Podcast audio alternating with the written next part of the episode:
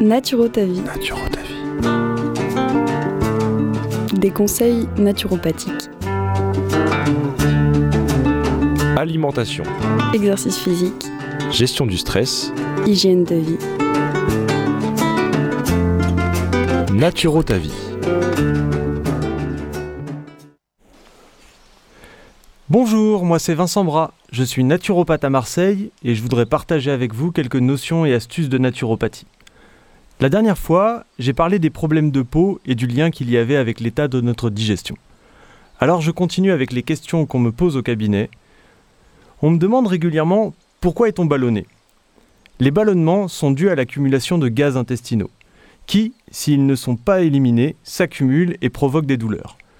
Cette sensation de gonflement du ventre par la production de gaz est issue de la fermentation de certains aliments qui se produisent soit dans l'intestin grêle, ce qui est rare, soit dans le côlon, ce qui est beaucoup plus courant, soit les deux.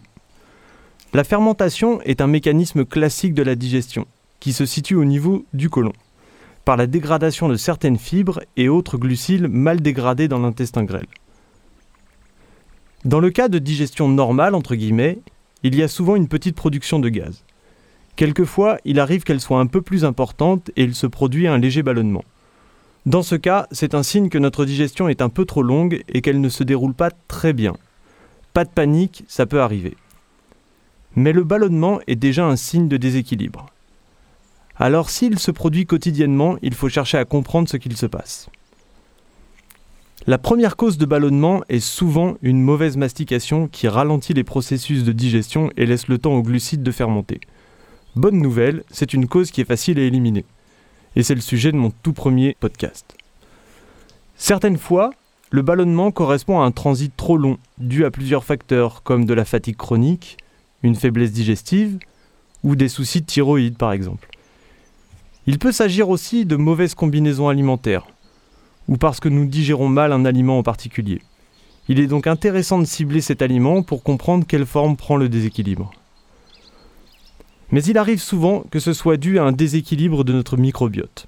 D'ailleurs, toutes les causes dont j'ai parlé avant conduisent à cela. La population bactérienne de notre côlon a sûrement mal évolué en fonction de notre hygiène de vie ou de la présence de bactéries pathogènes, ce qui engendre une production de gaz trop importante. Si ces gaz ne sont pas agréables à vivre, ils sont aussi délétères pour le système digestif et conduisent à des problématiques plus complexes encore. Alors ma petite astuce du jour, c'est de commencer par repérer les conditions qui mènent à ces ballonnements, en éliminant méthodiquement les sources. Cela ne réglera pas le souci directement, mais ce sera déjà une bonne étape. Et si la cause n'est pas trop complexe, une bonne hygiène de vie fera le travail de rééquilibrage. Voilà, c'est tout pour aujourd'hui.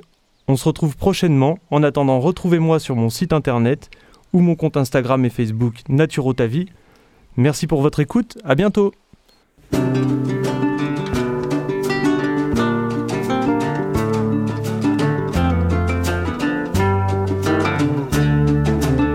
Alimentation.